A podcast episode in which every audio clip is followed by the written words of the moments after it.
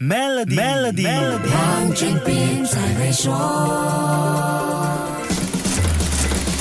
你好，我是黄俊斌。在我们的印象当中，欧洲自从俄罗斯入侵乌克兰的军事冲突发生之后，经济情况就从第二季开始每况愈下，能源短缺、粮食安全等危机和连带的高通胀压力，把欧洲压得透不过气。不过，在 CB Insights 的最新报告中，欧洲的独角兽公司产生情况却似乎不受影响，而且还超越了亚洲。难道这跟欧洲相对比较低的利率环境有关？报告说，欧洲在今年第二季独角兽的比例上升到。百分之十九，比第一季的百分之十六高，这也让欧洲连续两个季度超越了亚洲。亚洲在今年第一季和第二季的独角兽比例分别是百分之十五和百分之十八，连续两个季度处于百分之二十以下的水平。可是这也不只是亚洲的问题，美国也面对明显放缓情况。独角兽的龙头美国今年第二季的独角兽比例从第一季的百分之六十三下跌至百分之五十八，减少了百分之五。尽管全球融资活动特特别是晚期融资快速降温，但这不表示我们就再也不会看到独角兽公司的诞生。初创公司在更严峻的融资条件下，要面对更苛刻的优胜劣汰考验。那些能够持续增长和维持盈利，并能有效应用资本的初创公司，会有更好的条件重现。CB Insights 的分析认为，独角兽公司在这一段融资环境低迷时期，会设法靠手上的现金来维持，尽量避免进行新的融资轮，规避估值被下调的风险。市场现在的主动权已经从创始人手上转移到投资人手上。尽管是这样，还是建议你进行股权投资时要了解行业属性、公司业绩表现和谨慎选择。好，